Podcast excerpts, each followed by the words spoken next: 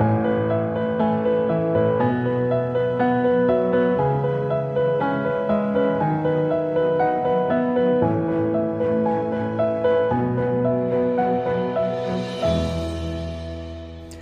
Hallo und herzlich willkommen zur 42. Folge von Lose to Win. Bevor diese allerdings startet, möchte ich noch eine Kleinigkeit in eigener Sache loswerden. Und zwar, Corona ist gerade für uns alle eine sehr herausfordernde Zeit. Wenn du jemand bist, der gerade Unterstützung benötigt oder du jemanden kennst, der zum Beispiel gerade in einer Trennung ist oder irgendeine andere große Herausforderung hat, in der er ein Coaching für sinnvoll ertrachtet, so Haltet euch nicht zurück, euch bei mir zu melden, denn äh, wir können Coaching über Zoom stattfinden lassen. Da halten wir ja auf jeden Fall Abstand. Wir können aber auch, wenn du in der Nähe von Göttingen wohnst, uns irgendwo im Wald treffen, eine Stunde spazieren gehen und äh, schauen, dass wir deine Herausforderung angehen. Ihr könnt mich kontaktieren unter Diana Weber at hardlightslose2win.de. Ihr findet mich bei Instagram wie gewohnt 14114, also Diana Weber 14114 bei Instagram. Ähm, schaut auf meine Homepage, dort findet ihr alle Kontaktadressen. Gebt es auch den Leuten weiter, von denen ihr denkt, ähm, dass sie gerade unbedingt Unterstützung brauchen, denn in Corona ist das alles gerade sehr schwierig. Nun aber möchte ich euch einladen zu Folge 42 von Lose to Win, der Podcast, in dem du hören wirst, wozu verlieren gut ist und warum du dabei immer gewinnst. In dieser Folge wirst du erfahren, wie man mit wenn dann in eine bedingungslose Falle tappt. Schön, dass du wieder dabei bist bei Lose to Win, denn du kannst es auch. Verlieren um zu gewinnen. Unconditional Love oder Erfülle meine Bedingungen. Vor kurzem las ich einen schönen Satz. The problem is, everybody is looking for unconditional love, carrying a bag full of conditions. Das Problem ist, dass jeder nach bedingungsloser Liebe sucht und dabei nicht, dabei nicht bemerkt, wie er eine Tasche mit Bedingungen trägt. Hm. In der Tat ist das wohl die größte Herausforderung in jedweder Beziehung zwischen Menschen.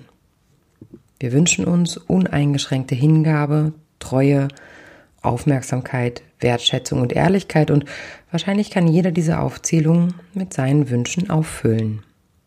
Alles soll für uns geschehen und am besten ohne Bedingungen, die an uns gerichtet sind. Nun, so weit, so gut.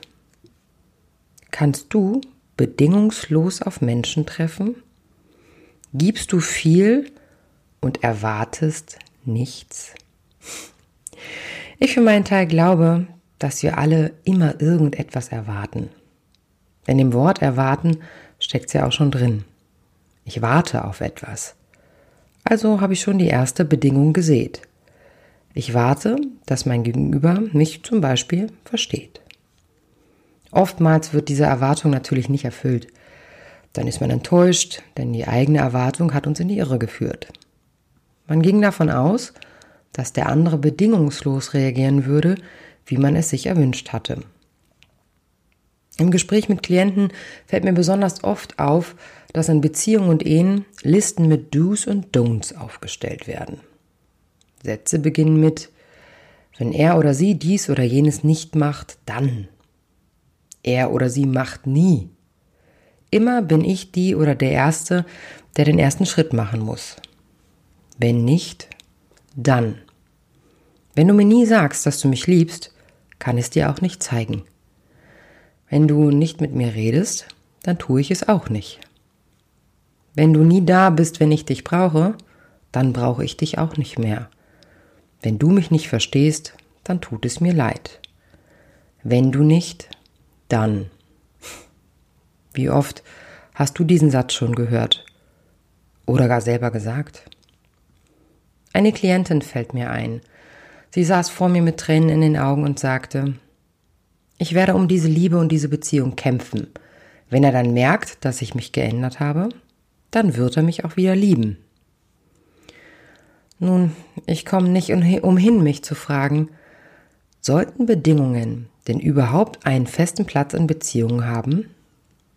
Müssen denn überhaupt Spielregeln erstellt werden von einem von beiden und ist es dann überhaupt möglich, in die Akzeptanz der Individualität des anderen zu gehen, und trotzdem dabei glücklich zu sein, ohne Bedingungen?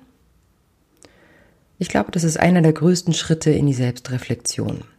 Anzunehmen, dass der Partner an deiner Seite eigene Entscheidungen trifft, die in keinster Weise mit den deinen deckungsgleich sein müssen. Wie würdest du dich fühlen? Würden deine Entscheidungen und Meinungen von deinem Partner angezweifelt oder sogar als falsch bewertet werden? Kannst du dir vorstellen, dass dein Partner, deine Freunde oder Kollegen andere Ansichten, Meinungen und Lösungen haben als du?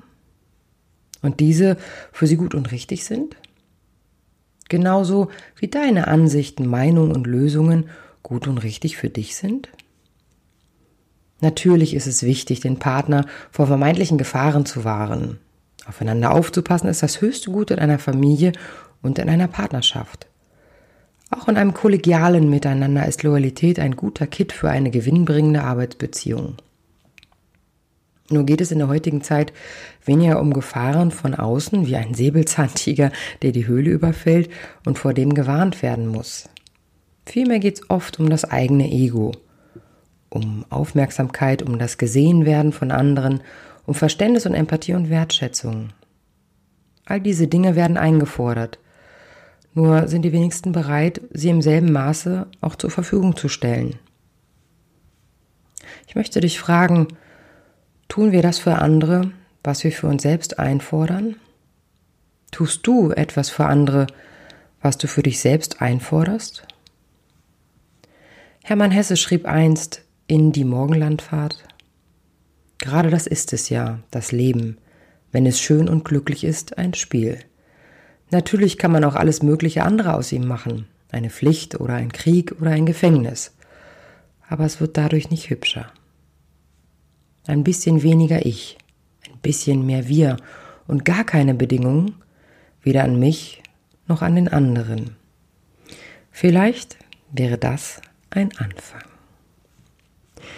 Ihr Lieben, wieder einmal herzlichen, herzlichen Dank fürs Zuhören. Die Lose to Win Gemeinde wächst und wächst und wächst und darüber freue ich mich wirklich sehr. Auch wenn ich sehe, dass ihr meinen Podcast teilt und auch wenn natürlich Klienten aufgrund dieses Podcastes zu mir kommen. Deswegen meine Bitte, teilt es weiter und ähm, ja, kommt ins Coaching, wenn ihr wollt. Wie gesagt, jetzt auch über Zoom, gar kein Problem mehr. Und ähm, bleibt auf jeden Fall gesund, passt auf euch und eure Familien auf. Und ich freue mich auf die nächste Folge in zwei Wochen. Bis dahin.